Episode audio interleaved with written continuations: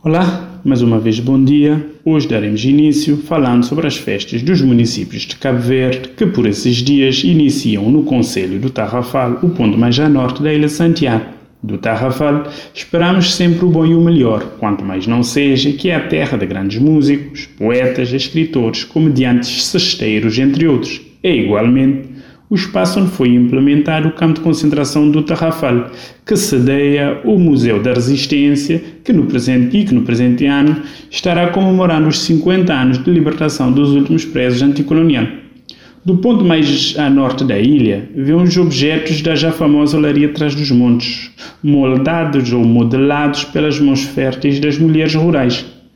De entre outras figuras do artesanato local, podemos falar de Nho Simplício, condecorado ainda em 2023, como forma de reconhecer a sua mestria na arte de entrelaçar do cariço na produção de objetos utilitários e decorativos de cestaria.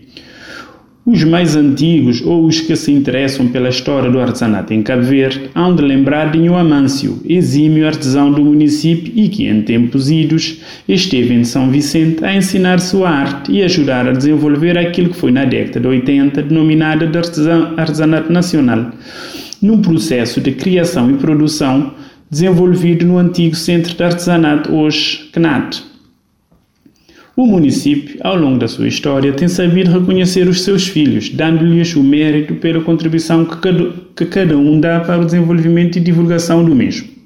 As festas que se avizinham neste final de semana, se calhar, é o ponto mais alto das celebrações do município, pois todo o terrafalense de Cabo Verde ou na diáspora faz um esforço titânico para estar presente e agradecer o santo padroeiro e o santo Amaro pelas conquistas, pela paz, pela saúde e outros ganhos na sua vida pessoal, familiar ou laboral. É nesses dias que deslocar ao Tarrafal significa estar em festa, significa apreciar a cultura material e imaterial das suas gentes, significa sentir a alegria de quem nos recebe, sem mesmo nos conhecer, significa ter as portas abertas e ser quase que obrigado a entrar em todas as casas para o cumprimentar ou então degustar algo da rica gastronomia. Ah, nesses tempos, as panelas de três pés não param de sentir o calor da lenha das acácias do Tarrafal, pois é dentro delas que se preparam um dos melhores guisados de Cabo Verde. Aquele xerém com bote, feijão com toucinho, couve e cenoura. Aquela cavalo ou chicharro típico do Tarrafal. Sem esquecer aquela água de coco e aquele grog, ó groguinho bom que desce pelas ventras e assenta no bucho como se fosse a mão de um Santa Amara a acariciar as nossas entranhas. Os terreiros terão o batuque, aquele batuque típico e tradicional, onde o rebolar das moças, meninas e mulheres deixa o mais gelado do caverdiano com fogo nos olhos e nas ventras, apreciando a arte de dançar e rebolar ao som da cimboa, das chavetas, das prosas e conversas soltas das cantadeiras. Tarrafa isso e muito mais, e nesses dias nos convida para estar nele, sentir a fúria e ternura de um Santo Amaro